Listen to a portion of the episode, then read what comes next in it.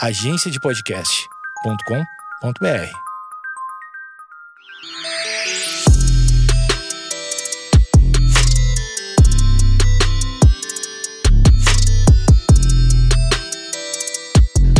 Olá, está começando mais um Vaginaria Podcast. Aqui você encontra conteúdo para libertar, acolher e divertir mulheres. Eu sou Feminiza. E eu sou Amanda Mendonça. E no episódio de hoje a gente vai falar sobre pornografia. Eu acho que é bom a gente parar de falar pornografia. Vamos falar só indústria, pornográfica. Indústria pornográfica é melhor. Que nem quando a gente para de falar carne e começa a falar bichos mortos. É, melhor. Eu acho que é melhor. Acho que fica mais nítido. Então a gente vai falar de indústria pornográfica. É a primeira vez que a gente traz convidados de forma virtual para esse podcast. Então a gente vai tentar, né, encaixar as coisas que os nossos convidados falaram com as coisas que a gente vai falar agora, né? Porque a gente ficou quebrando a cabeça, falou, como que a gente vai fazer esse episódio se eles não estão aqui?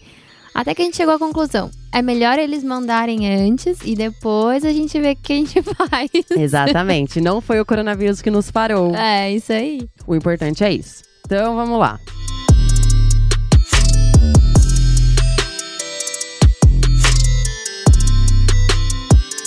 Gente, seguinte, antes da gente fazer esse episódio, a gente deu uma pesquisada, assim, ver quais que eram as maiores dúvidas das pessoas em relação a isso. Muita gente falou que todo tipo de informação seria agregadora, mas alguns amigos meus tiveram algumas dúvidas que eu vou ler aqui para vocês. Assim, eu não sei quem mandou, foi completamente anônimo, meu amigo só encaminhou, tá? Mas eu tô lendo aqui, tá? A pessoa que mandou isso, desculpa. É, primeiramente, considerando toda a população masculina que consome pornografia, enorme maioria do total, eu suponho que seja possível imaginar uma espécie de espectro de consumo de pornografia, onde uma ponta estão, por exemplo, pornôs de conteúdos mais tradicionais e artístico, entre aspas, e no oposto, pornôs de conteúdos chocantes e preocupações artísticas nula.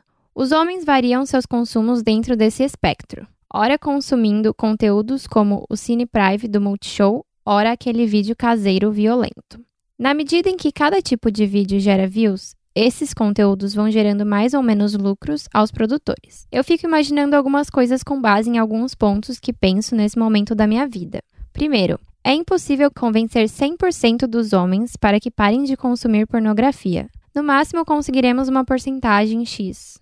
Segundo, o pornô ensina sexo aos homens porque é o conteúdo mais visível e acessível que aborda o tema. É natural que todos os jovens, e por não adultos, e por que não adultos, né, no caso, sintam curiosidade, então a demanda por conteúdos do gênero sempre existirá. Quase todo jovem adoraria ver uma cena de sexo para responder uma série de dúvidas naturais à idade. Entrando na minha dúvida, acredito, eu, não tenho pesquisa para embasar, por isso concordem ou discordem desse ponto que eu parto. Que X% dos homens que deixaria de consumir pornografia encontram-se, em sua maioria, compondo o consumo por pornografias mais convencionais e, de maneira geral, com muitas aspas, leves. Desta forma, a campanha para que homens abandonem o pornô, em efeitos práticos, podem direcionar orçamento e destaques dessa indústria para os conteúdos mais pesados e violentos, mais distantes do convencional. Acredito que o, o, ideal seria haver um canal de consumo seguro, que respeitem da melhor maneira possível todos os profissionais do sexo e o incentivo de um consumo sustentável,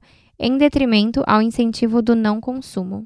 Buscar maneiras de falar mais sobre o tema, exigir melhorias nessa indústria e usar o poder da oferta e da demanda de conteúdos, entre aspas, para iniciar uma revolução na indústria do sexo. Pensar no não consumo é válido para impactar a indústria, mas acredito que não é um objetivo realista, por não ver a possibilidade de chegar em 100%. Penso que essa sugestão é uma abordagem mais realista para como eu enxergo o mundo hoje. Vejo que objetivos claros atingem resultados melhores. Deve haver um motivo para existir tanto consumo de pornô pelos homens no mundo, Precisamos entender e conversar sobre esse motivo, não tentar, entre aspas, tesourá-los e dizer que não existem. É, vamos lá, relembrando, eu acredito, quem quiser, quem mandou tudo isso foi um homem, um homem liberal, zaço, né, É. que já começou a falar aí de regulamentação da indústria do sexo, mas tudo bem, né, já merece um biscoitão.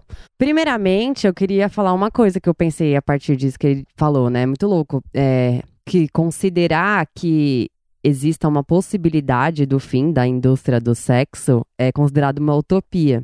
E que, portanto, con- é, considerar a possibilidade da libertação das mulheres também é uma utopia, né? Já é uma possibilidade descartada. Porque à medida que, como, como a Gayle Dines fala é, numa palestra que a gente adora, a gente vai colocar o link lá no, no nosso Instagram, arroba Vaginaria Podcast, ela fala que uma das medidas possíveis para a gente conseguir acabar com a indústria da, da pornográfica é começar a exigir que as atrizes usem equipamentos de proteção individual. Então, tipo óculos para proteger os olhos, camisinha, várias coisas assim. E a partir do momento em que elas estiverem protegidas, é óbvio que isso não vai mais dar tesão em ninguém e essa indústria iria por água abaixo. Enfim.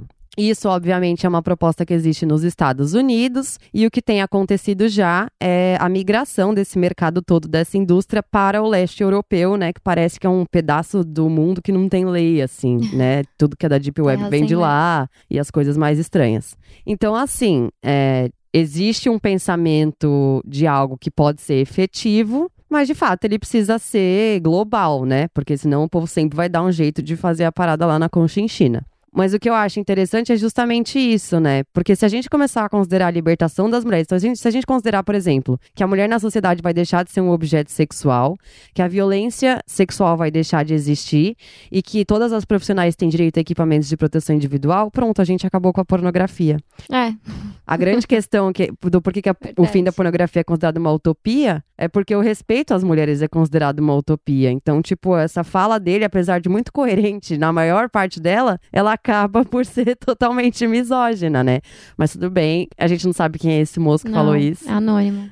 mas, Mas tô curiosa. obrigada pela contribuição, porque Sim. é, é uma ótima forma de a gente começar essa análise. Perfeito. Tá. Muito obrigada, senhor Anônimo. Então, gente, pra gente partir esse debate de algum lugar, a gente precisa entender de onde que a pornografia veio, né? O que, que aconteceu? Da onde ela saiu? Da cabeça de alguém? Por quê? Quando a gente pensa no movimento de libertação das mulheres, né, que ele foi muito forte nos anos 70, era um momento na história do mundo onde estava se questionando de forma política pela primeira vez a violência contra a mulher, a violência sexual e todas as outras formas de opressão de gênero, né? Ou seja, de sexo. Quando a gente fala de gênero aqui, é porque toda violência é de gênero, porque se o gênero não existisse, a violência não existiria. Então a violência ela não é de sexo.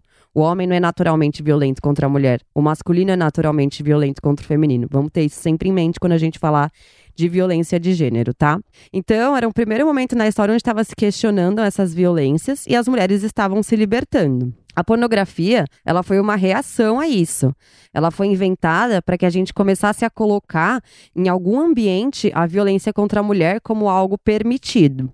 Enfim, vocês podem ter muito mais informação sobre isso no livro O Mito da Beleza, que, aproveitando o espaço para publi, vocês encontram na minha livraria, que é a livrarista.com. A gente vai fazer um clube do livro sobre o mito da beleza também, começa no dia 18 de junho. Vai ser um grupo de estudos justamente para falar sobre esse livro, porque apesar de ele ser tipo um best-seller que muita gente, sabe, considera o pão com ovo do feminismo, ele aborda todas as pautas necessárias, assim, da atualidade. Ele é de 91 e ele é extremamente atual, porque tudo que ela fala sobre revistas de moda, revistas de beleza, nananã, a gente pode adaptar para Instagram hoje em dia. Então, tudo que tá nesse livro é extremamente atual.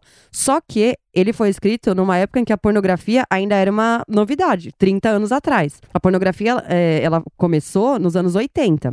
Então, é, eu vou agora, na verdade, ler vários trechos de um capítulo inteiro do Mito da Beleza que fala sobre sexo e violência, mas eu vou ler vários trechos dessa parte específica para vocês entenderem do que, que eu tô falando, tá? Então, com a palavra, Naomi Wolf.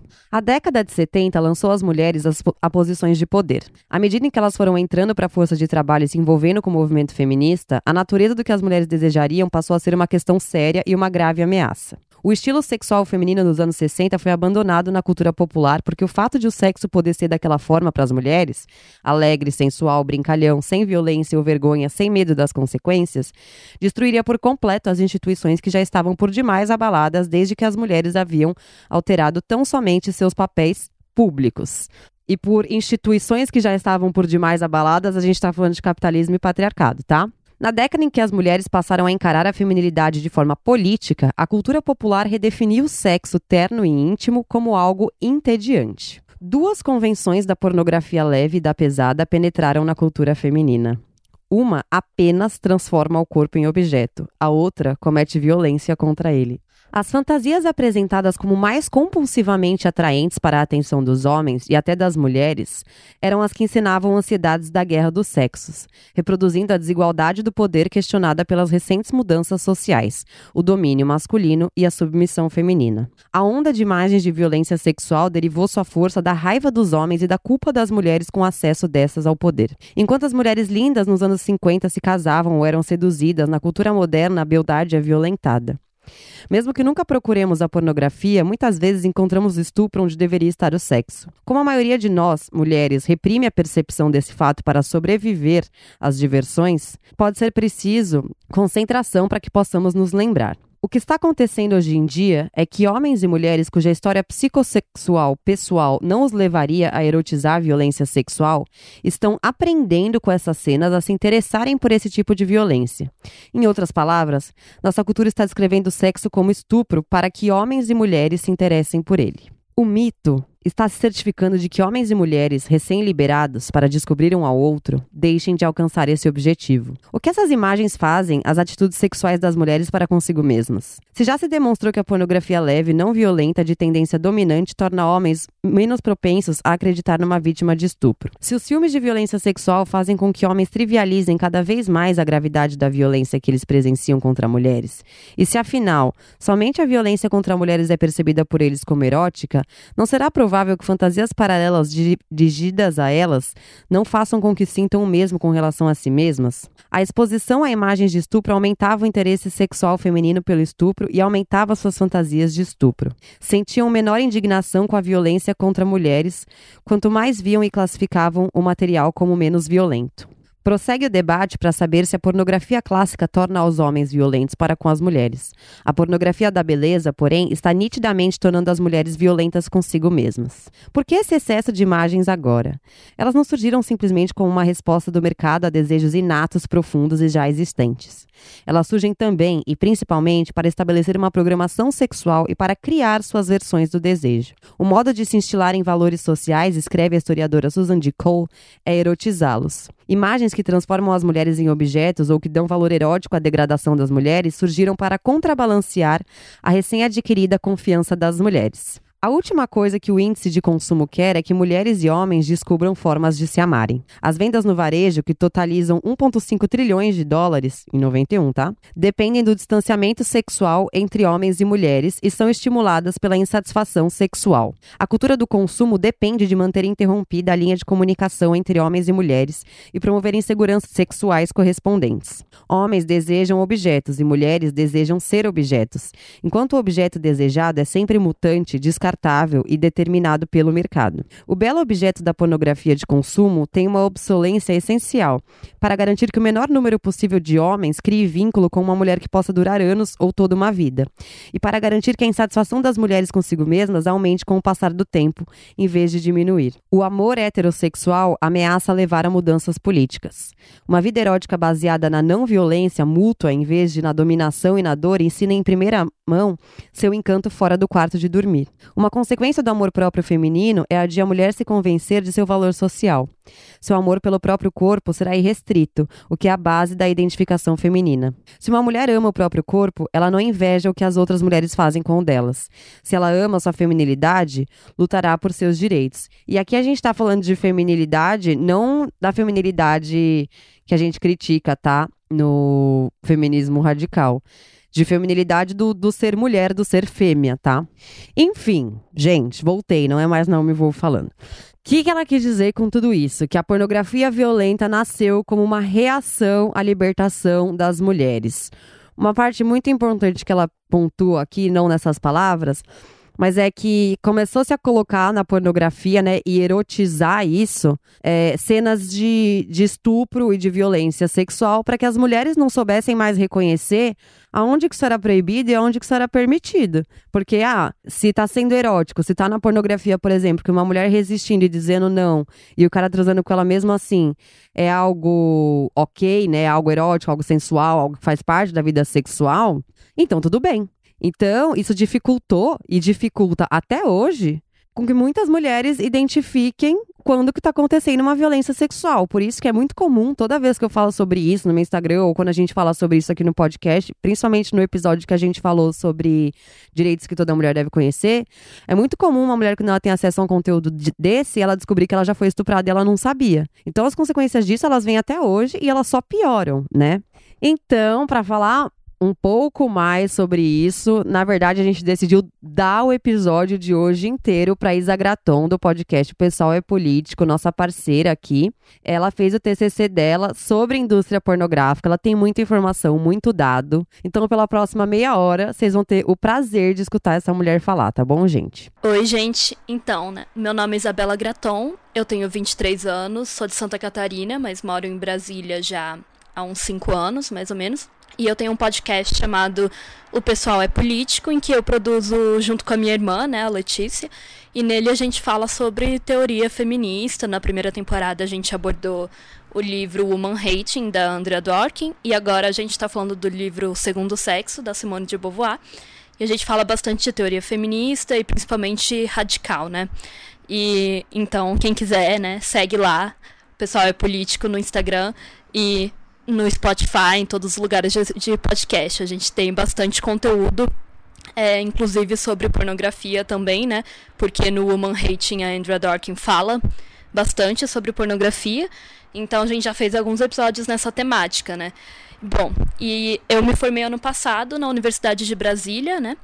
E, em comunicação social. E o meu TCC foi sobre a temática da pornografia, Claro que sob uma ótica feminista, né, usando muitas dessas autoras, principalmente Andrea Dworkin e Gail Dines e Diana Russell e Catherine McKinnon, né? E também a brasileira a Raíssa Ribeiro, né? Que inclusive a gente entrevistou um dia lá pro podcast, enfim. e então, basicamente, assim, desde que eu tava no meu terceiro ou segundo ano de faculdade, não sei, eu já sabia que eu queria muito falar sobre esse assunto e pesquisar sobre esse assunto que não é algo muito comum, assim, é, entre os meus colegas de comunicação.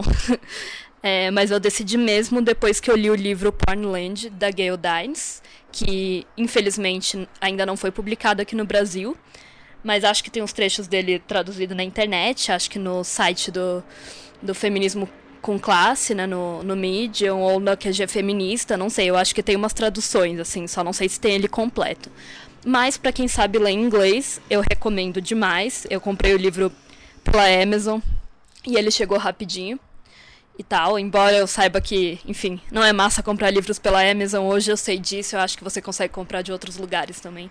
E foi um pouquinho caro, né? Pois importado. Mas, cara, valeu muito a pena, assim, tipo, sério, é um livro fantástico e ele realmente fez eu pensar que eu queria muito estudar sobre aquilo, queria muito continuar lendo e pesquisando, né? Então, basicamente eu já sabia que essa seria a minha temática do TCC, né, que eu queria fazer uma monografia. Aí eu fui depois pesquisando mais para tentar é, encontrar, claro, né, qual seria o meu objeto de pesquisa exatamente. No fim, eu acabei decidindo junto com a minha orientadora, né, que eu iria fazer uma análise de 20 vídeos do site Pornhub. Sim, eu tive que assistir 20 vídeos pornográficos, gente, várias e várias vezes. E analisar eles, tipo, muito, então foi bem, bem complexo em algumas partes, assim, né? Bem traumático em outras, enfim.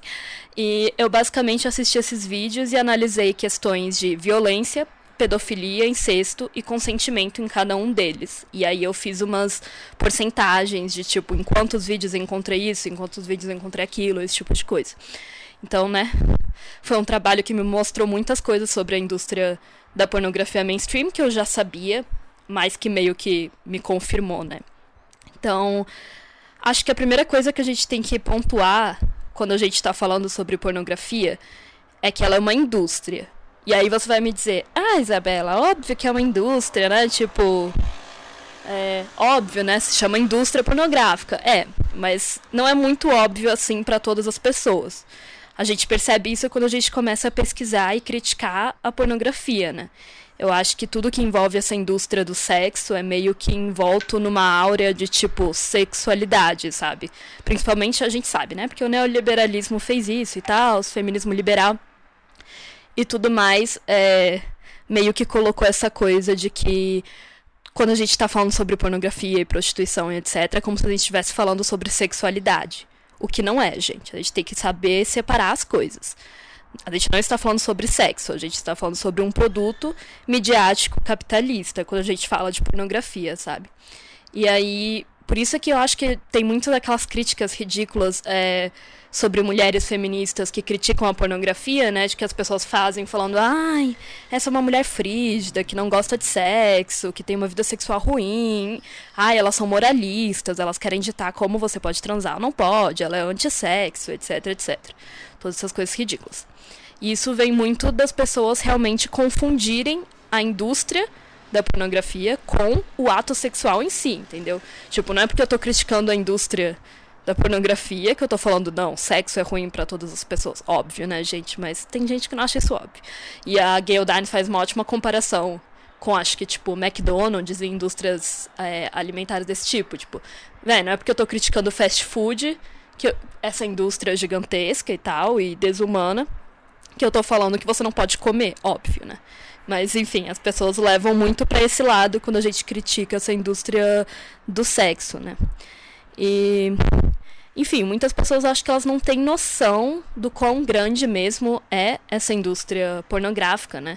É uma indústria gigantesca, bilionária e super poderosa. E eu acho que as pessoas, elas acham às vezes que é uma coisa tipo, ah, essa mulher gosta de sexo, ah, ela quer se filmar ali transando com o parceiro ou com a parceira. E aí entra muito naquela questão também da pornografia amadora, né? Que as pessoas acham que é tipo, ah, um casal gosta muito de sexo que se filmar transando e colocar na internet. Quando, enfim, né? Eu acho que eu não preciso falar para vocês que isso é, totalmente não é verdade, né? Que esses vídeos são feitos para parecerem amadores, mas não são. Mas enfim, mesmo quando a gente não está falando de indústria amadora entre aspas, né, que se diz amadora, tem gente que realmente acha que as pessoas entram é, para pornografia e tal só porque são seres muito sexuais e tudo mais, tem todas essas coisas bizarras assim que as pessoas acham sobre isso, né? Mas então, o que a gente precisa ressaltar sempre é que isso é de fato uma indústria. Primeiro, a gente está falando de indústria. É uma indústria capitalista, não são poucos indivíduos fazendo seu rolê em casa, se mostrando na webcam. Tipo, não. A gente está falando de uma indústria gigantesca que lucra muito, muito, muito, que tem um lobby político muito forte, inclusive, e eu realmente não sabia disso até começar a pesquisar. É, nos Estados Unidos, eles têm um lobby político realmente muito foda. E eles realmente lucram muito e tem, muito, é, tem muita influência em várias áreas e várias parcerias com outras indústrias, né? Por exemplo, indústrias de cartão de crédito, indústrias de hotéis, de TV a cabo, enfim. É uma indústria capitalista como qualquer outra, mas é tipo gigantesca mesmo, assim. Então, eu vou trazer aqui alguns dados que eu usei na introdução do meu TCC, né, só para vocês terem uma noção mais ou menos do que é essa indústria pornográfica. Bom, a indústria pornográfica é uma das mais lucrativas do mundo. Embora seja difícil precisar o rendimento exato, uma estimativa conservadora alega que o faturamento anual seria de 15 bilhões de dólares por ano. Para fins comparativos, a Netflix tem uma receita anual de 11,7 bilhões de dólares e Hollywood 11,1 bilhões. E isso é, como eu falei, é uma estimativa conservadora, né? Porque a gente vai depois, quando você começa a pesquisar sobre pornografia, você percebe que não existem dados exatos sobre a indústria. Então tem gente que diz que ela rende muito mais do que isso, né? Mas mesmo assim, 15 bilhões de dólares por ano é muita coisa, né? E aí os sites pornôs, eles recebem um grande número de visitas. Apenas em 2018, Pornhub recebeu 33,5 bilhões de acessos. Isso são dados do próprio site, tá? Porque não sei se vocês sabem, mas o Pornhub libera estatísticas anuais do site deles, de tipo, palavras mais pesquisadas, vídeos mais assistidos, é, é, países em que foi mais consumida tal tipo de vídeo pornográfico, enfim. Eles têm estatísticas muito completas, inclusive muito boas para usar para isso, para pesquisas, enfim. É 33,5 bilhões de acessos, né?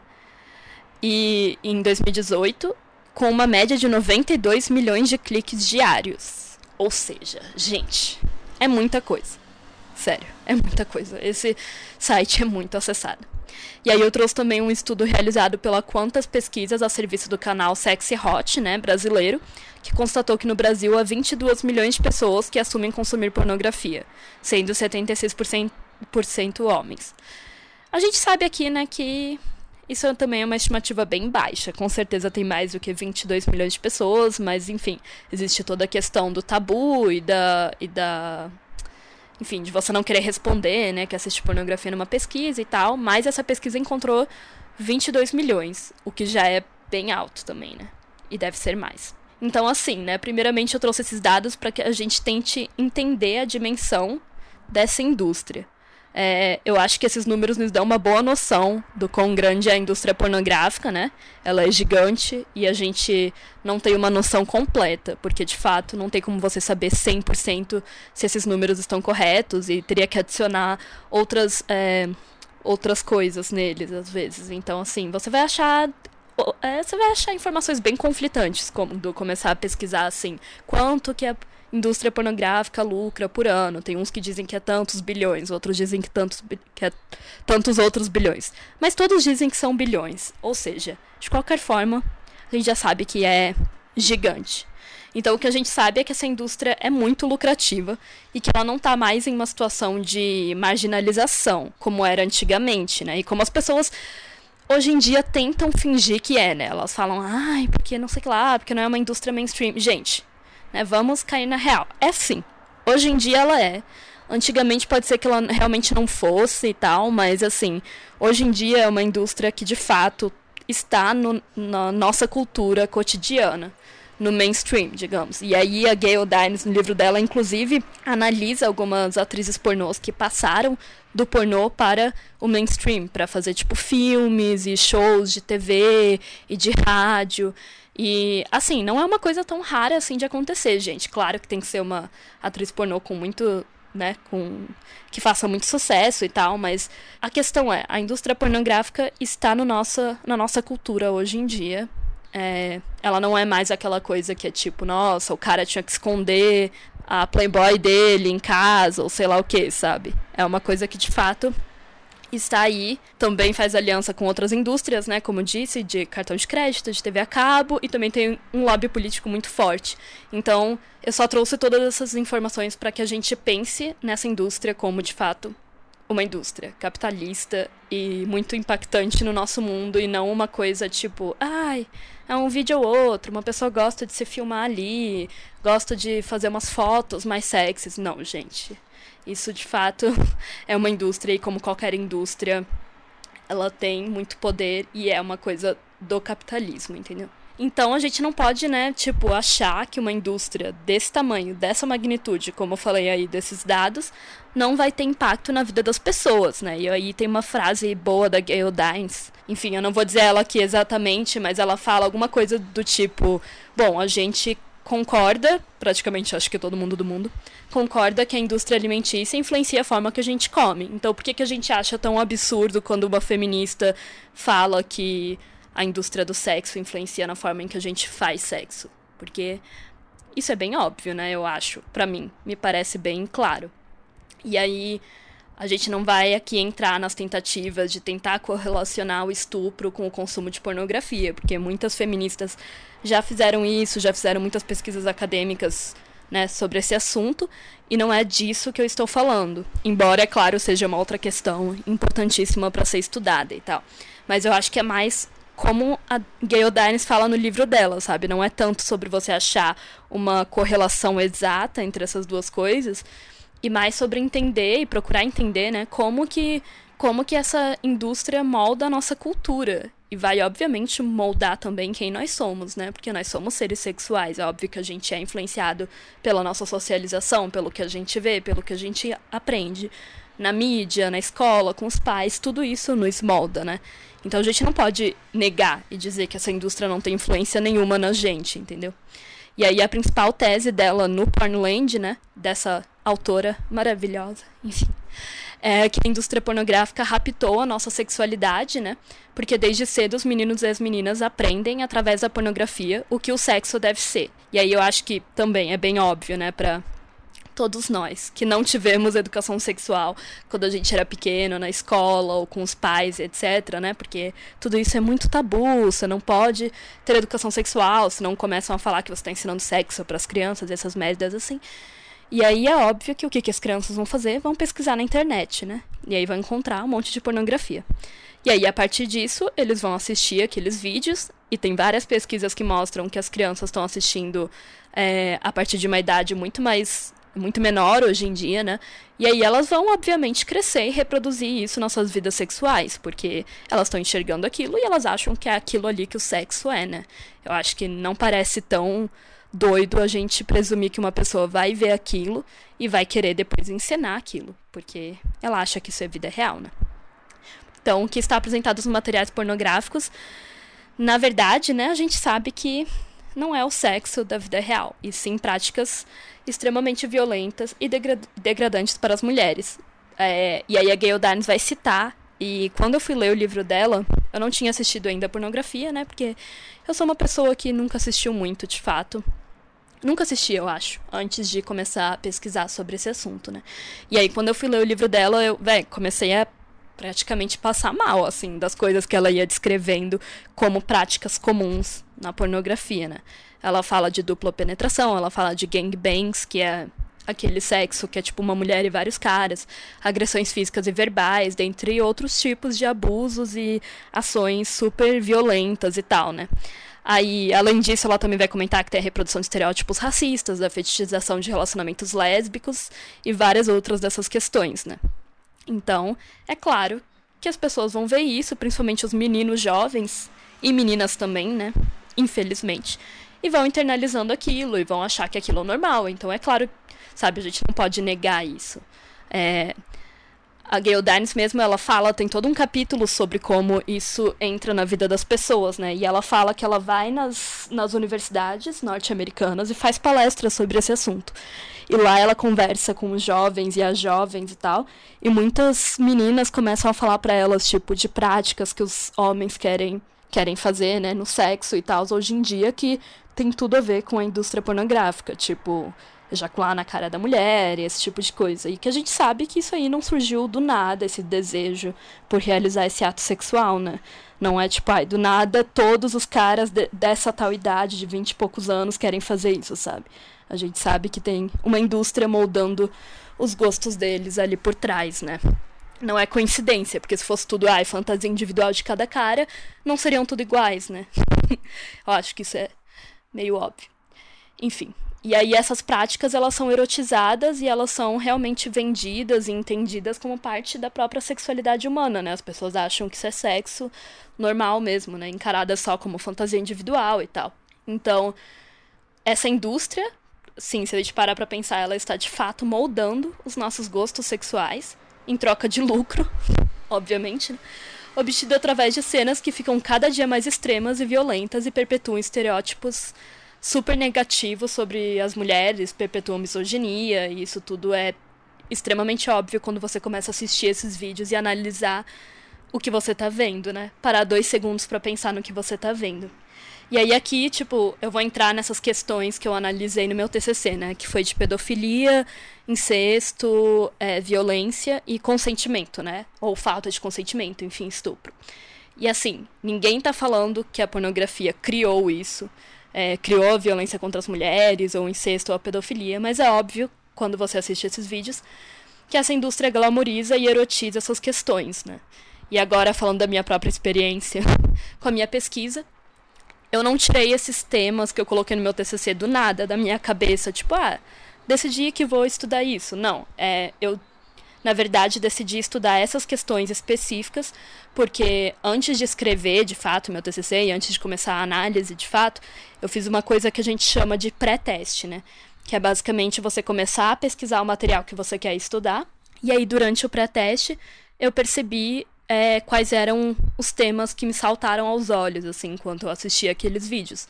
E esses foram os temas. É, para surpresa de acho que ninguém que entende um pouco sobre pornografia, mas enfim. Ainda assim, eu acho que nos deixa um pouco chocadas, né? Tipo assim, eu analisei cinco vídeos por semana durante quatro semanas, né? Durante um mês inteiro do ano passado. E tinha vezes que eu analisava os vídeos e todos esses vídeos tinham, tipo, uma história de incesto ou pedofilia neles. Então, é uma coisa extremamente chocante, assim, e bem escroto de você assistir, mas nos mostra claramente que esses temas estão presentes na pornografia é, de forma recorrente, assim. Porque, né, eu tenho que pontuar também, né, que eu assisti vídeos da categoria de mais assistidos da semana do Pornhub, e aí eu coloquei lá para mais assistidos da semana no Brasil. Ou seja, eu não estava procurando nenhuma tag específica, tipo, não estava procurando exatamente por violência, por incesto, por pedofilia. Isso aí simplesmente apareceu nos vídeos que, é, que são os mais assistidos. Todos eles tinham tipo milhões ou bilhões de visualizações, sabe? E aí eu vou trazer aqui alguns dos resultados que eu encontrei para vocês, né? Só alguns, não vou falar de todos, mas enfim. É... Na questão da pedofilia, eu encontrei que 75% das meninas, das mulheres, né, que estavam nos vídeos pareciam ser meninas entre 15 e 18 anos. E aqui eu falo pareciam porque a gente sabe que as atrizes são maiores de idade, mas toda a história do vídeo pornográfico e também a forma que eles colocam elas, tipo, em roupas, em cenário e tal, faz elas parecerem, tipo, meninas adolescentes. Na maior parte das vezes. Ou seja, 75% dos vídeos que eu analisei. E enquanto para os caras, na verdade, na maioria dos casos, a gente não sabe quantos anos eles têm. E em 65% dos vídeos não dá para saber qual é a idade do cara, nem avaliar, porque tá do ponto de vista dele, né? Então você não vê o homem. E em 15% eles pareciam ser meninos entre 15 e 18 anos, em outros 15% eles pareciam ser homens entre 18 e 30 anos. Então era muito comum ter vídeos tipo ah, o meio-irmão com a meia-irmã, ou o pai com a filha, o padrasto com a filha, esse tipo de coisa, né? Já na questão de incesto, né, eu encontrei que 55% dos vídeos tinha incesto e 45% não.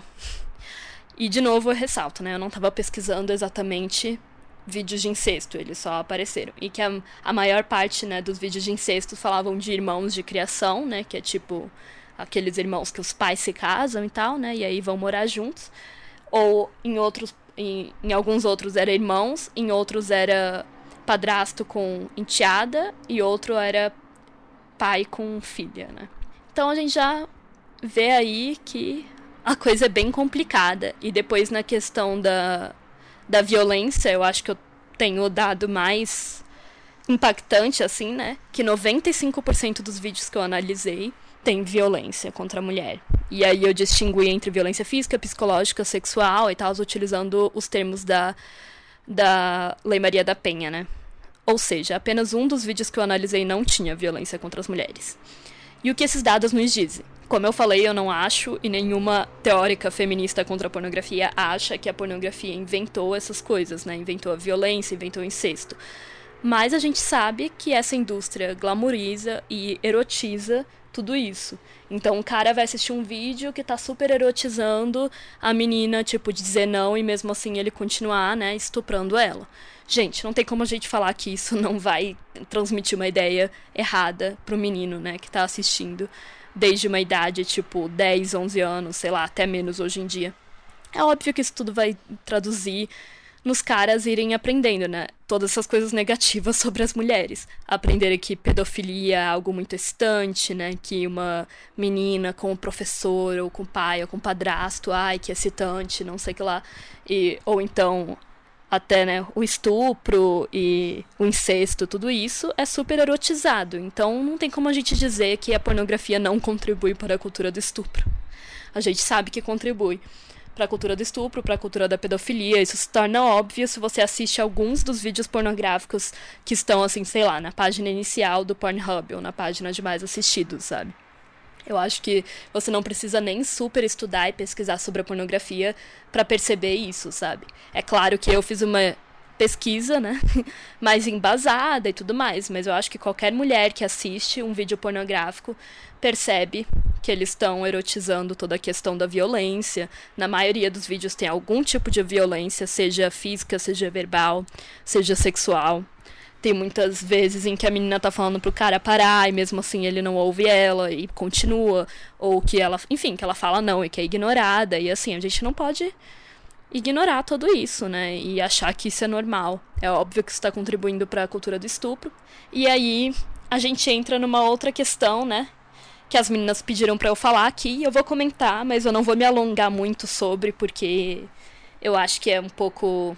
Enfim, é um tema que está sendo muito. Muito conversado em vários outros lugares e tal, que é da dita pornografia feminista, né? Que seria pornografia feita por mulheres e produzida por mulheres, enfim. Na verdade, não tem um conceito específico sobre o que é isso. Tem gente que diz que essa pornografia né, da Erika Lust e tal, mas tem outros, por exemplo, tem aquele prêmio da pornografia feminista que acontece todo ano e que muitas vezes são filmes dirigidos por homens mesmo, né? Então, assim, gente, né? enfim, nem a própria indústria tem uma definição certa do que é isso, porque, sinceramente, a coisa mais óbvia para mim do mundo é que isso simplesmente não existe. E que você falar que uma pornografia é feminista é fazer o que o neoliberalismo sempre faz com a gente do feminismo, né? Roubar o nosso movimento e usar ele como uma, um adjetivo para falar que aquela pornografia é boa, que mulheres podem assistir, que tá tudo bem, essa aqui você pode assistir com a consciência limpa, não tá fazendo mal para nenhuma mulher. Enfim, gente, para mim isso é tudo ridículo, não faz o menor sentido é, o movimento feminista é contra a cultura do estupro, é contra a pedofilia, é tudo é contra a violência contra as mulheres, óbvio, tipo assim. É, não tem nem dúvida, sabe? Eu acho que literalmente todas as vertentes são contra tudo isso, né? Então, como é que você vai poder apoiar uma indústria que glorifica tudo isso, erotiza tudo isso, causa tanto danos para as mulheres? Porque se você ler depoimentos das atrizes, né, que estão lá no meio, você também vai ver como elas sofrem com tudo isso, né? E aí, como que você vai dizer que uma coisa dessas pode ser feminista, sabe, gente? Pelo amor de Deus, não é. Não é só porque uma mulher tá produzindo que isso do nada se torna feminista. Até porque, né, aí, de novo, não é tanto a minha área de pesquisa, porque eu não quero ficar dando palco para isso, mas tem gente que pesquisa sobre pornografia feminista e tal, e muitas dessas pesquisas mostram que de fato não tem tanta diferença assim quanto a pornografia normal, sabe? A única diferença muitas vezes é que tem uma uma história nos vídeos e tal, que às vezes coloca a mulher como a dominadora do homem, etc. Enfim, coisas que sinceramente para mim não dizem nada e também ninguém pode me comprovar e me dizer que aquelas mulheres que estão ali é, fazendo esses filmes realmente querem estar ali e não estão sendo exploradas, sabe? Porque as pessoas falam, ai, porque isso é uma pornografia ética, tipo, quem me garante isso, sabe? Quem me garante que essas aí não estão sendo exploradas da mesma forma? Assim, eu, assim como vários outros feministas, considero que você estar vendendo o seu corpo por dinheiro já é uma forma de exploração. Mas mesmo que fosse uma exploração mais tranquila, que elas não estão sofrendo tanto, etc., sabe, quem é que pode me garantir isso? Então eu só vou finalizar dizendo que para mim pornografia feminista é tipo aquelas grandes indústrias da carne que fazem um hambúrguer vegetariano, sabe? Tipo, essa é a analogia que para mim casa melhor, tipo, sei lá, a Seara faz a linha incrível de hambúrgueres vegetais e tal, mas tipo assim, ela não para de matar vacas, né, para fazer outros tipos de, de linhas, outros tipos de carne. Então, assim, não importa o quanto você ache que a pornografia feminista é super revolucionária blá blá blá blá, ela representa, tipo, uma porcentagem minúscula dessa indústria gigantesca. E ela não tá mudando nada de fato, né? Porque o cara não vai parar de assistir aquela pornografia super violenta para ir assistir aquela pornografia feminista. Quem assiste isso são mulheres, geralmente, mulheres feministas que querem ter consciência limpa e blá blá. Ou seja, só está criando um outro nicho de mercado, assim como a JBS, a Seara e tal, fazendo hambúrgueres veganos. Elas não estão parando de fazer os hambúrgueres de carne. Aquela outra exploração vai continuar, entendeu? Só está criando um outro nicho de mercado e aí utilizando o selo de feminista para vender para mulheres feministas, né?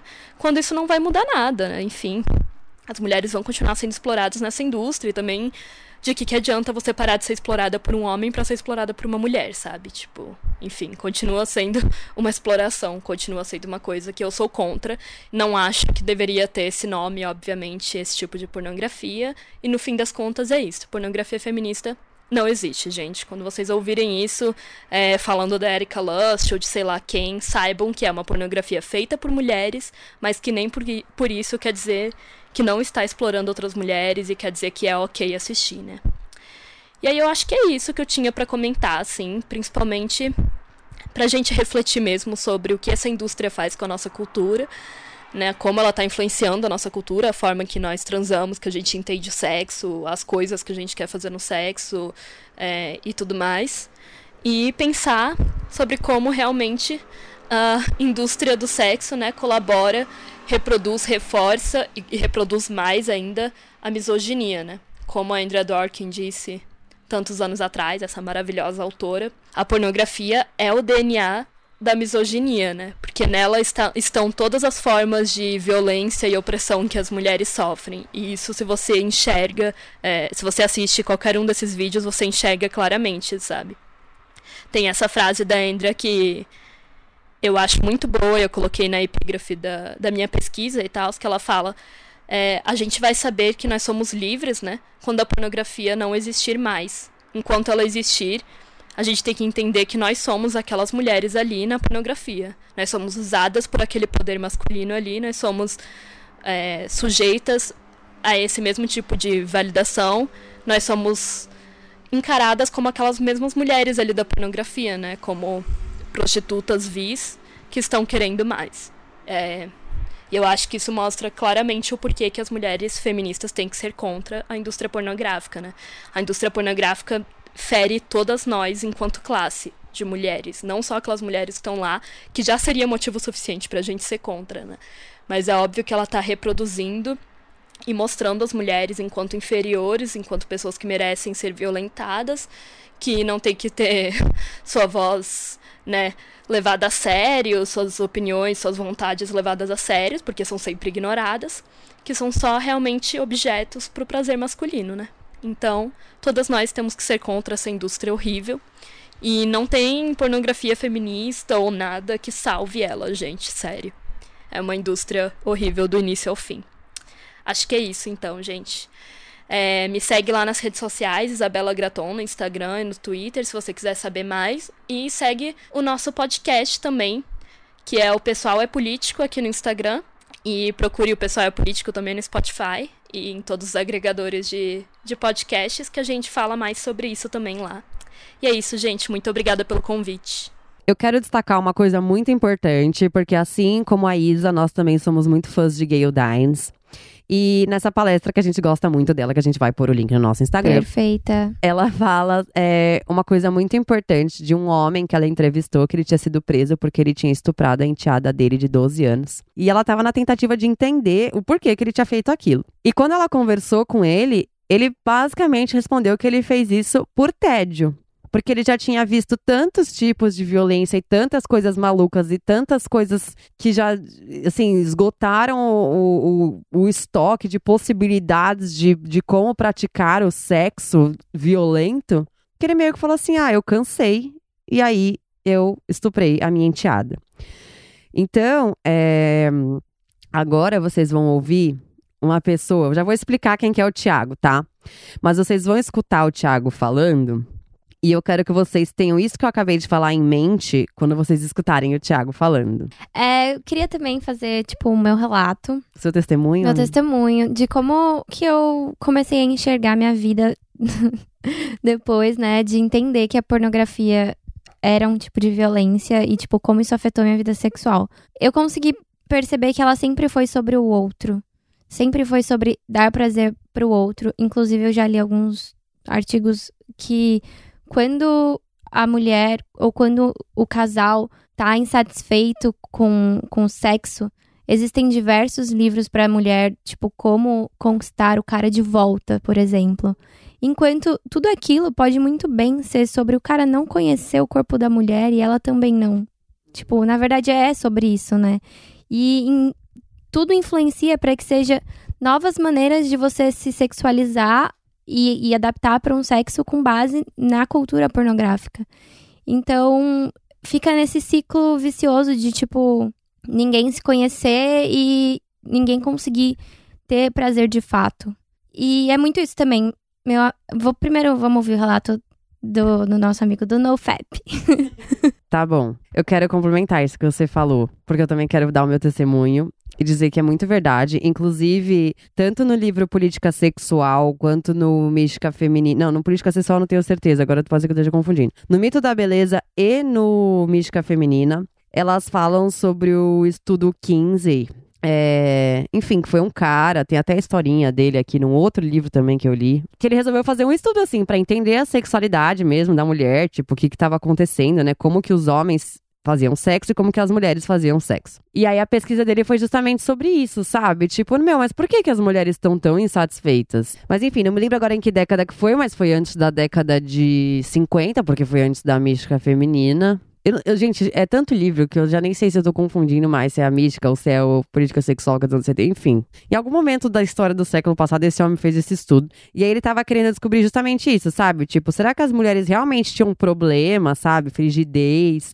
ou não, não conheciam o próprio corpo porque não queriam, ou não tinham uma capacidade orgástica tão grande quanto o do homem? Ou será que a sexualidade delas era totalmente reprimida? É muito louco a gente pensar que, a partir de um momento onde as mulheres começaram a falar sobre liberdade sexual, e tipo, quando a gente tá falando de libertação sexual, gente, nos anos 70, não é a mesma libertação sexual que a gente tá falando hoje no feminismo liberal, de meu corpo, minhas regras, vou mostrar os peitos na rua e dá para todo mundo. Não era sobre isso, era só simplesmente sobre não ter essa sexualidade reprimida e negada, né?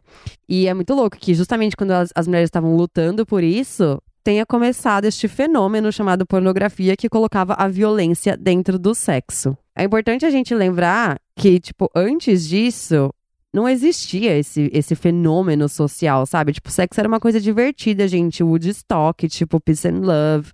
Todo mundo se amando, todo mundo pegando todo mundo e ácido na cabeça. Não existia essa parada de, tipo, ser erótico, violentar uma mulher. E uma coisa que eu sempre falo é que eu me lembro muito bem quando eu era adolescente, quando eu aprendi a transar, por assim dizer, né? Pelas coisas que a gente escutava, tipo, na escola, enfim, sei lá mais onde, na vida. A gente aprendia que a mulher que transava melhor era a que mais gostava de apanhar e o cara que transava melhor era o que mais batia. E, tipo, a, a, performance sexual do adolescente, ela era medida por essa escala. Eu lembro disso perfeitamente. De chegar as amigas na escola com aquela foto mostrando a bunda roxa pra provar para você o quando quão boa tinha sido a transa. Nunca uma amiga minha adolescente chegou e falou: Nossa, gozei 10 vezes. Nunca.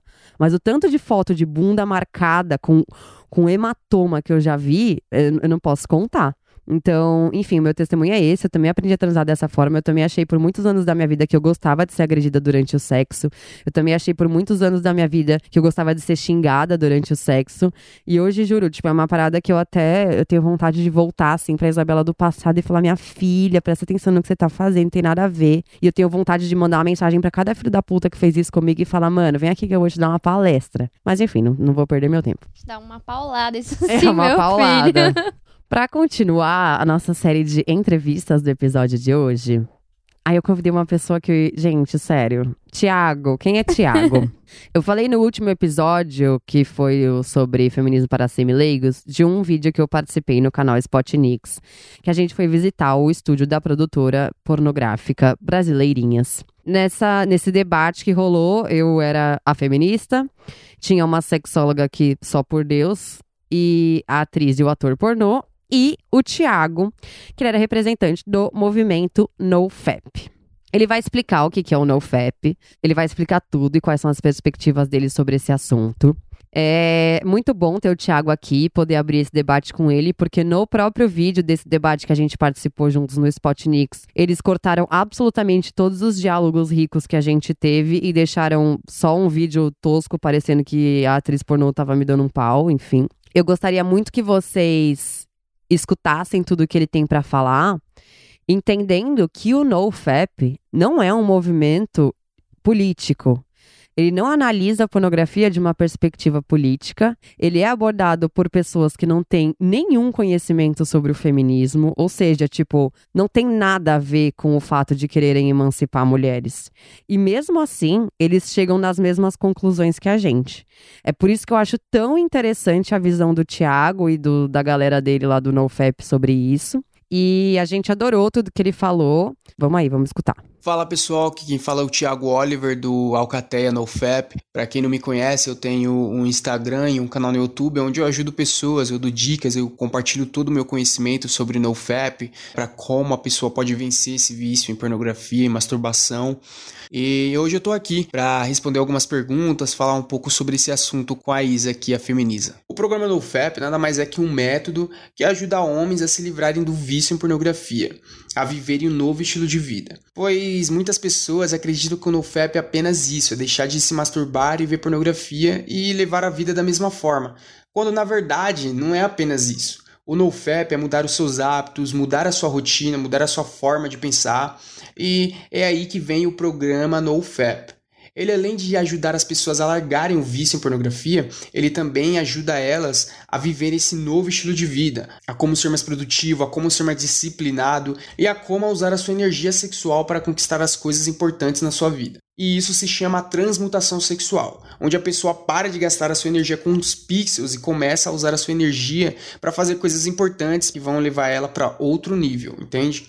Então, o programa NoFap é isso. É um método que te tira da pornografia e te mostra o caminho para se tornar uma melhor versão de si mesmo. Eu mesmo sou prova disso, porque há um tempo atrás eu estava muito viciado, com muita falta de energia, depressão, ansiedade social, todos os malefícios da pornografia, né, que ela traz. Só que graças a Deus eu conheci o programa NoFap, eu fui colocando tudo em prática. Não foi fácil, lógico, tive muita dificuldade no meio do caminho, mas depois de um tempo eu consegui me livrar disso e procurei me desenvolver mais e aprender mais também. E hoje eu ajudo até outras pessoas a se livrarem desse vício também com meu canal e minha página no Instagram. Gente, eu perguntei pro Thiago como que a pornografia influencia a vida sexual dos homens? Bom, a pornografia age na mente das pessoas como uma droga. Para você ter a ideia, ela causa o mesmo efeito no cérebro que a cocaína e a heroína. Então o que acontece? Quando o cara começa a consumir pornografia, ele começa com a pornografia leve, certo?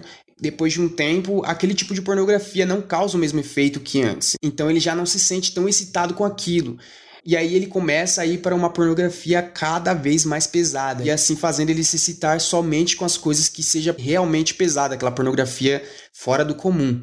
E logo começa a afetar a sua vida sexual, pois quando ele vai fazer relações com uma mulher real, ele não vai achar graça, pois aquilo não é tão excitante como a pornografia é para ele. E assim ele começa a ter desinteresse pela mulher e ficar apenas com a pornografia. Eu mesmo recebo diversas mensagens de homens e até de mulheres falando que isso realmente acontece com o marido dela, que ela não sabe o que fazer e que o casamento dela de anos e até décadas está acabando por conta desse vício, né? Porque o, o marido dela tá realmente agindo dessa forma. Então, a pornografia é algo que muda, modifica todo o cérebro da pessoa. E também pode até causar ejaculação precoce, disfunção erétil e ejaculação retardada, né? Que grande parte dos homens com menos de 30 anos tem esse problema sexual. Mas não por conta de um problema físico, e sim de um problema mental que foi causado pela pornografia. Então, a pornografia afeta muito a vida sexual dos homens. Outra coisa que eu perguntei pro Thiago, gente, foi o que mudou na forma como ele se vê e se relaciona com as mulheres depois que ele começou a fazer parte do programa NoFap.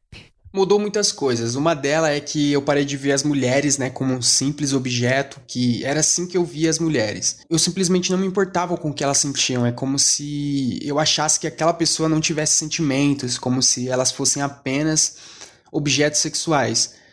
Eu mesmo, toda mulher que eu via já ficava pensando besteira, com pensamentos pornográficos e coisas do tipo. E isso era péssimo, pois na minha mente era uma luta. Eu tentava parar com esses pensamentos, mas na mesma hora eu queria continuar com eles também. Então era realmente algo muito ruim.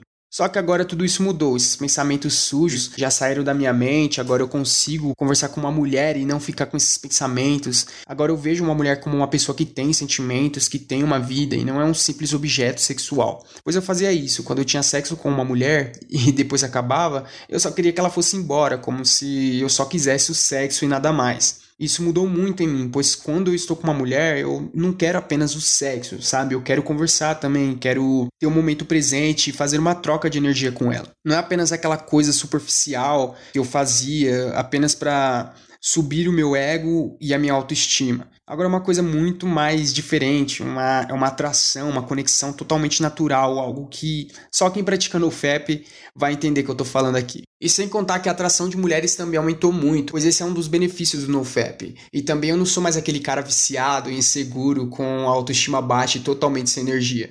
Quando eu larguei a pornografia, eu comecei a receber mais olhares, eu comecei a ter uma conversa que realmente gera valor e interesse para as mulheres E assim, por conta desse benefício, eu comecei a me tornar mais atraente e diferente da média. Porque atualmente o número de homens viciados em pornografia é enorme. E só vai aumentando, né? E assim acaba tendo muitos caras aí sem graça, sem energia, que não agrega nada para as mulheres. E essa é uma das vantagens que nós, homens que praticamos no FEP, temos, pois somos totalmente diferentes desses caras. Então, depois do NoFap, depois de largar o vício em pornografia e começar a focar mais em mim, a minha experiência com as mulheres mudou bastante. Mudou para melhor, claro.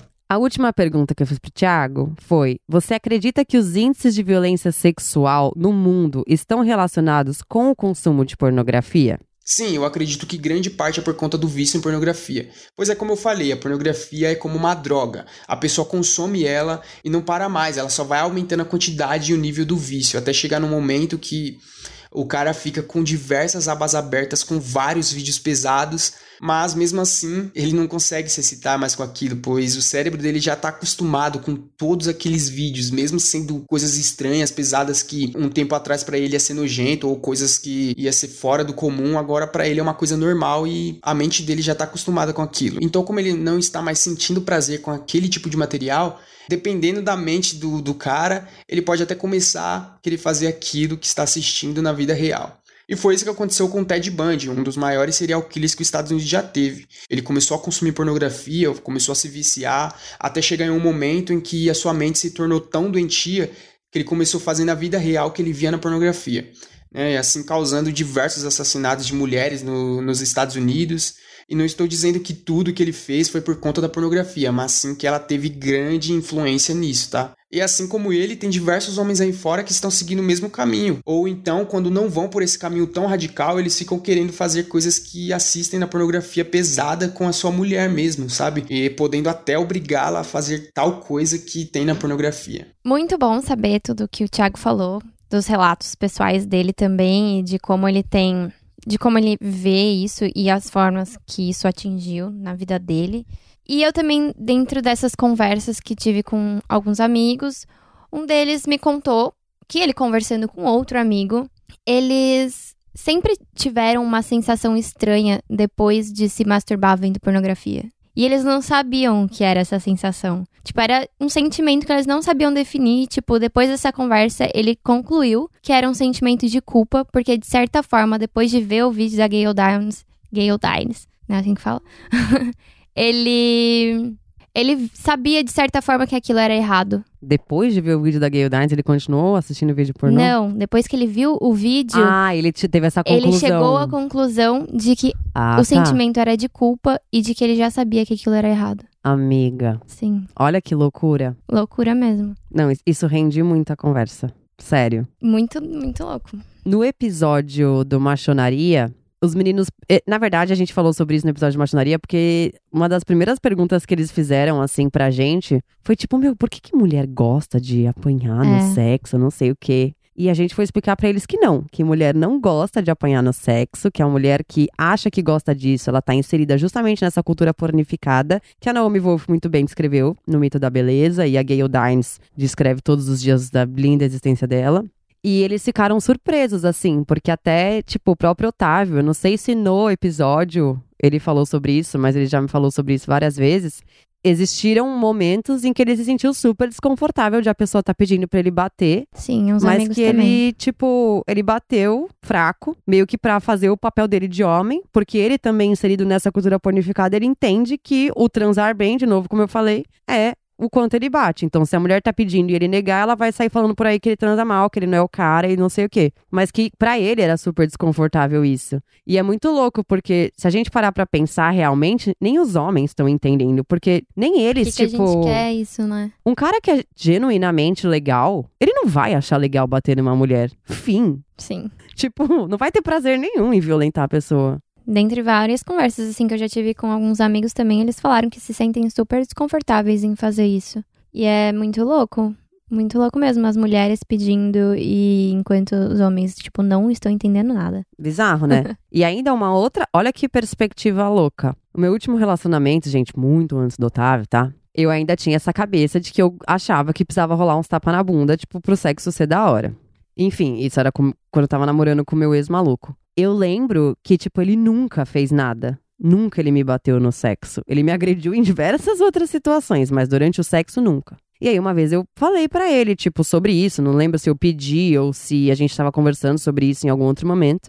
E ele falou: "Não, linda, isso eu não vou fazer com você, isso eu só faço com vagabunda". Tá, entendi. Só que é o mesmo cara que tava me agredindo em diversas outras situações, tá ligado? Mas olha o que ele falou. Olha o que ele falou, tá ligado? É. Tipo, a, a visão que ele tem é que, tipo, não, primeiro, eu só vou agredir no sexo uma mulher que é um objeto, que eu tô vendo como uma puta e o caralho não sei o quê. Mas ele também não, ele não consegue associar a violência no sexo com a violência fora dele, tá ligado? Todas as outras. Eu nunca vou Exato. esquecer, indo pro carnaval no bloquinho, acho que eu até já comentei em outro episódio aqui, que eu ouvi três caras conversando, um deles falou assim, um deles zoou, falou, ah não, bater em mulher só, só na cama, né? E é isso. Tipo, é totalmente permitido. Aí entra um outro testemunho meu, de um outro namoro que, de quando eu tinha, sei lá, 20 anos, de um cara que, mano, nunca fez nada pra mim, era um anjo caído, tá ligado? Tipo, nada, não me deu trabalho nenhum, nunca me agrediu de nenhuma forma, nem psicológica, nada. Porém, no sexo, quando ele tinha crises de ciúme, ele transava violentamente. Hum, tá. Tipo, o que que isso representa, né? Diversos padrões de comportamento que afetam, tipo, no dia a dia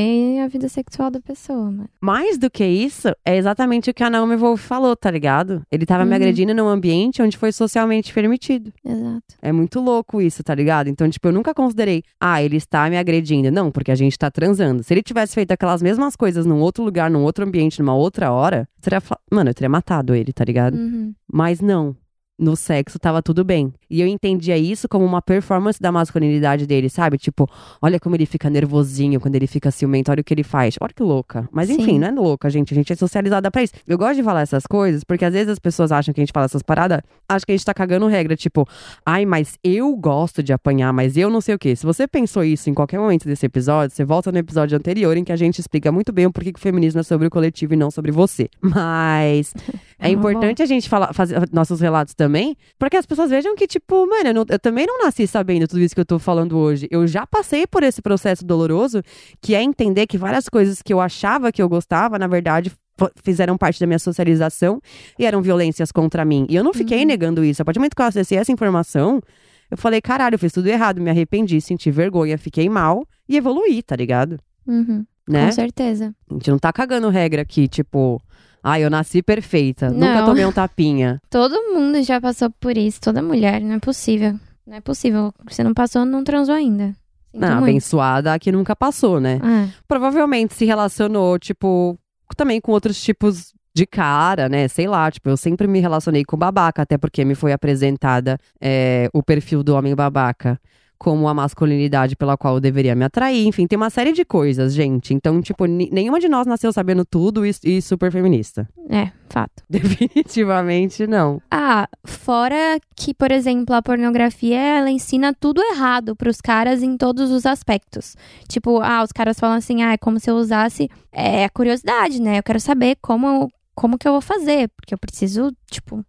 Né? Mas é como se você começasse abaixo do zero. Era melhor você não saber nada do que você saber o que você tá vendo ali. Entende? E também ensina outras questões de, por exemplo, o quanto a mulher não tá sentindo prazer quanto mais ela grita, porque o prazer mesmo feminino, ele é bem silencioso. E, assim, sinto te informar que é isso. E deixa eu pensar o que mais. Ah, diversas coisas, tá tudo errado, mano. Na pornografia tá tudo errado. Tudo errado. Não, só um adendo. Até porque eu adoro falar sobre machos e fêmeas, pra gente deixar bem claro quais são as nossas únicas diferenças entre homens e mulheres. Elas são as únicas diferenças são biológicas. As fêmeas, não só as humanas, mas de várias espécies, elas gemem. Elas fazem barulhos, tipo quando elas transam. Isso não quer dizer, como a Amanda muito bem disse, que elas gritam.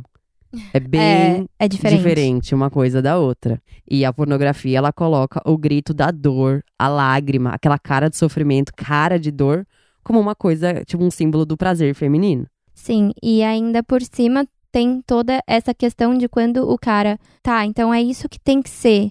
Aí ele chega lá e não é. Isso envolve a tipo, começa a achar que ele tá falhando de certa forma, e envolve, envolve tipo outras inseguranças no que ele ele sente que ele é, sabe? Então é uma coisa tipo que afeta a vida dos dois de formas inimagináveis assim desde pequeno. Perfeito. É como se, tipo, o cara chegasse lá, Então é isso que a mulher tá. Então é isso que tem que ser pra mulher tá sentindo prazer. Aí chega lá, não é. E aí ele fica, tipo, Tipo assim, a partir do momento em que é vendida uma certa imagem, tipo, ó, gente, estamos explicando aqui pra todo mundo que homens que são homens fazem isso com mulheres e mulheres que sentem prazer fazem essa cara e dão esses gritos e sei lá mais o quê. Quando isso não acontece na vida real, as pessoas tendem a achar que elas que estão fazendo de algo errado.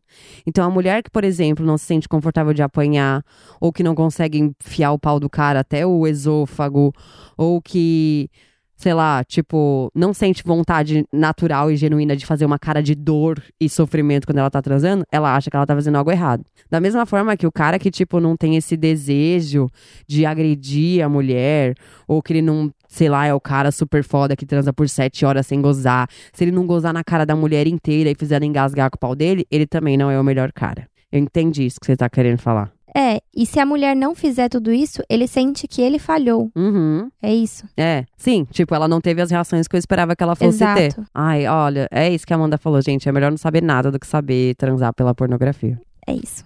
Uma coisa que muito se discute é sobre se a prostituição e a pornografia são estupro.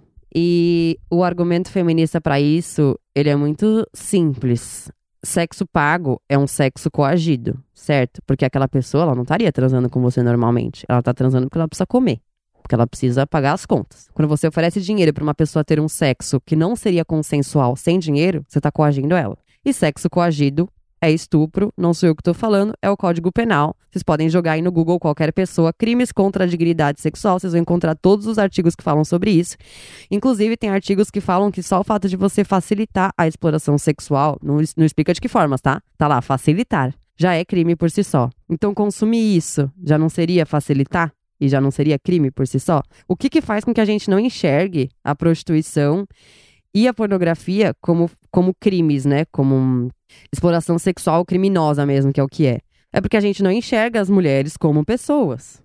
Porque a gente está enxergando elas como objetos consumíveis. Então é o que a gente sempre fala. A partir do momento que as mulheres forem, li- forem libertas desse lu- lugar desse papel de objeto, de coisa, né? A partir do momento que elas se livrarem desse, desse estigma de coisa e passarem a ser pessoas, a gente vai começar a interpretar os mesmos artigos que existem hoje do Código Penal de uma perspectiva de que as mulheres são pessoas. E aí a gente vai descobrir que tudo isso seria crime num mundo onde as mulheres não são objetos. Algumas pessoas me perguntaram, e também é uma coisa que eu coloquei também na minha cabeça, assim, é algumas alternativas pra pornografia, né, no caso. Conversando aqui com a Isa, a gente falou, ah, do que alternativa? Como assim? Você não faz nada. Só usa a sua cabeça, né? Use sua imaginação e é isso. Tamo junto. Mas tem gente que não consegue não ter um, um outro estímulo, seja por texto e tudo mais. E aí existem contos eróticos, mas uma amiga minha me falou também que ela consumia e, e era bem problemático, porque também continha a violência contra a mulher.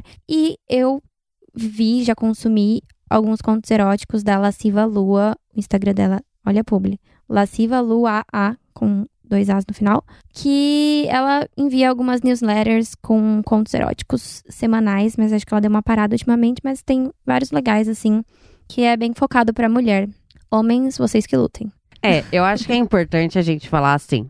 A partir do momento em que a pessoa tá pedindo uma alternativa à pornografia, a sexualidade dela já tá toda errada. Exato. Então, assim, já, o erro já é você precisar de uma alternativa à pornografia. Porque se você não consegue ter prazer sozinho sem precisar ter esse, esse estímulo da pornografia, primeiro que você já não conhece a sua própria sexualidade, provavelmente você não sabe o que é o sexo da vida real, provavelmente você não conhece o seu corpo. Então, assim, a alternativa à pornografia é ter uma vida sexual. Tá ligado? Tipo, é, é, é entender o que é o sexo da vida real, é, cara, é transar de verdade, é se masturbar de verdade. E aí, assim, às vezes tem fases na vida que a gente não tá pegando ninguém, que a gente nem consegue Sim. lembrar quando foi a última transa boa que a gente teve, e a gente não consegue fazer aquele filminho na cabeça, assim. E quarentena tá aí, né, É, meu povo? Exatamente. E aí, nesse caso, tipo, tudo bem você ler um conto erótico, por exemplo, pra você, tipo, fantasiar alguma coisa na sua cabeça, sei lá, tipo, eu nunca fiz isso, mas deve funcionar pra várias pessoas. Mas, é, gente, a, a alternativa visual pra pornografia é ou a sua imaginação, e a gente espera que ela não seja doentia e que ela não seja violenta, né? Ou você lembrar de momentos que você viveu e tal, que a gente também espera que não sejam doentios e que não sejam violentos. Mas o que que o, o NoFap propõe, por exemplo, por que, que o NoFap propõe que os caras parem de se masturbar? Não é porque eles condenam a masturbação, não é porque eles não querem que o homem conheça o próprio corpo, não é porque ah, você não pode mais tocar no seu próprio pau. É porque justamente eles entendem que os homens só conseguem se masturbar com a pornografia. E que por esse motivo é, parar, é, é melhor parar de se masturbar e viver uma vida sexual normal. Então, a gente já come começa daqui, né? Se você está precisando de uma alternativa à pornografia, vamos rever assim, tudo desde o começo, porque tá tudo 100% errado. Ah, mas o mundo tá errado, né? Ninguém falou que tá Também, certo. não, olha o presidente, olha o coronavírus, olha tudo que tá acontecendo. Gente, para finalizar esse episódio, eu vou fazer algumas indicações, tá, de materiais para vocês assistirem e entenderem melhor tudo que a gente falou. Primeiro deles é a palestra da Gayle Dines, que a gente vai pôr no Instagram. É uma palestra que ela deu, eu não me lembro, não entendi direito o que era aquilo, se era um monte de paz, né? Que era, Parecia. é porque era um país que a gente não entende a língua, na Polônia, né? É. Enfim, a gente não entendeu nada da É. língua. Mas a palestra tá no YouTube traduzida, a gente vai pôr o link. São 52 minutos que passam em 5 minutos, né, amiga? É, foi muito rápido, assim. Porque ela fala. Você fica vidrado nas informações, nos dados que ela coloca, nas imagens que ela coloca. E sua vida muda pra sempre. É. É isso. Então assistam a palestra da Gayle Dines. Depois, pra entender melhor essa questão da indústria pornográfica e de como que ela seduz né, as atrizes jovens com a ideia de que elas vão fazer muito dinheiro e que qual que é o perfil dessas atrizes, né? Por que, que elas vão parar lá? O que que tá rolando na vida delas? O que que elas estão buscando quando elas entram no mercado da indústria pornográfica? É, na Netflix tem esse documentário que chama Hot Girls Wanted. A gente vai colocar também o link lá no nosso stories.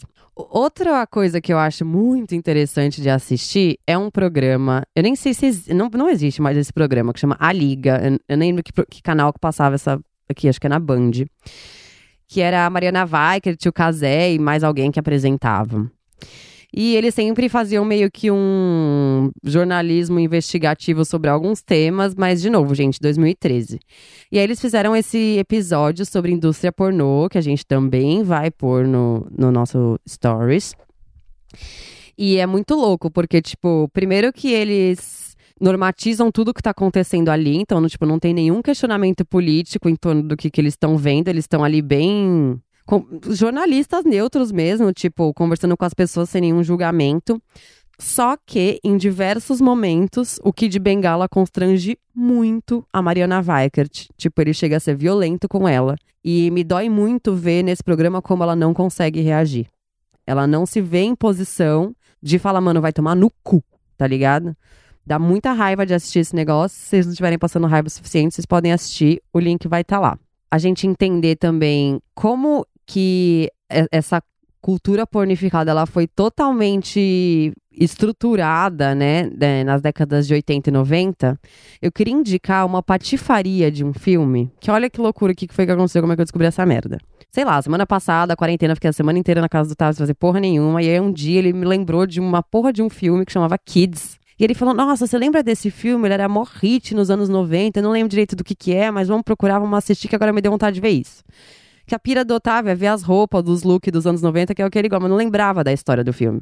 Eu falei, tá, vamos ver, né? Deitamos, procurou em 78 mil sites esse filme pra achar, achou só dublado e o cacete. Primeira cena do filme. Eram dois adolescentes. E aí, é um menino e a menina, eles estão, tipo, se beijando na cama, assim. Ela acha que tá de calcinha, ele tá de cueca. E aí ela, ela começa a falar: Ah, eu sei que você quer transar comigo, não sei o quê. Ele começa a falar: Ó, se você transar comigo, você vai gostar muito, vai ser demais, que não sei o quê, você vai adorar, bibi, bobó. E aí eu sei que, tipo, eles, e, e eles começam a transar. E ela começa a falar: Não, não, não, não, não. Ele continua estuprando ela depois de ela falando não, não, não, não, não. E aí, sei lá, tipo, começa a tocar uma música tipo rock and roll, continua o filme. E o cara falando, tipo, ah, essas gatinhas. Sei lá, eu- na hora eu, eu gritei tanto no quarto que eu nem lembro o que que foi que ele falou. Mas ele falou umas coisas do tipo, ah, as meninas, eu não tô nem aí, não sei o quê, blá blá blá. Enfim, gente, isso não é nenhum conteúdo pra vocês aprenderem nada. É só pra vocês conseguirem ver como que essa cultura pornificada que foi criada nos anos 80 normatizou a violência sexual. E a gente vive isso desde então como se fosse a coisa mais normal do mundo. Então, hoje, em 2020, a gente, né, pessoas que têm senso crítico e a oportunidade do acesso à informação, né, o privilégio, e do questionamento, a gente problematiza as coisas. Só que nos anos 90, tipo, um filme como esse era tão normal quanto a banheira do Gugu. É, pode crer. Então eu acho Faz que, sentido. assim, me, me deixou muito revoltada. Tipo, na primeira cena eu comecei a gritar. Falei, que porra é essa que você colocou? Aí já tiramos o filme, já fiquei nervosa. Mas, então, eu não sei o que, que acontece depois do filme. Mas eu acho que é interessante que seja pra assistir só essa primeira cena, enfim. É, só pra entender mesmo, tipo, visualmente, como que isso foi normatizado na época, assim. Porque é chocante, sério. Do jeito que a gente fala aqui, parece que é tipo assim, ah, vocês estão exagerando, tá ligado? Uhum. Por isso que eu acho que é importante ver um negócio desse. Tipo, não, a gente não tá exagerando, é sério. Uma cena de estupro foi mostrada como abertura de um filme adolescente, como se fosse a coisa mais normal do mundo. Tá. Amanda não vai dormir. A gente tá gravando à noite esse É, episódio, eu não sei gente. porquê. Enfim, acho que era isso que eu queria falar. Tem uma série que eu queria indicar, mas porque ela tem uma cena do que a gente já falou aqui, que é as mulheres querem apanhar no sexo e os caras se sentem desconfortáveis em bater, e isso ficou muito evidente na série e foi logo em seguida de eu ter conversado com meu amigo. Eu até mandei pra ele, inclusive, a cena. Mas chama Normal People e não tem no Netflix, gente. Vocês que lutem. Mas é muito boa. É isso, gente. Tem mais alguma coisa que falar, amiga? Não, Então a gente acabou. É isso. Episódio longo pra caralho. desculpa. Queremos agradecer muito os nossos convidados. Foi muito legal ter essas falas. Sim, muito obrigada por ter, terem contribuído com o conhecimento de vocês e as experiências. É isso. Obrigada pelos testemunhos aqui na frente. Hoje já são todos ungidos. É isso, gente. Esperamos vocês no próximo episódio. Sigam a gente no Instagram, arroba Vaginaria Podcast, eu no arroba Feminiza, a minha livraria, arroba Livrarista e Eu no Amandita, eu.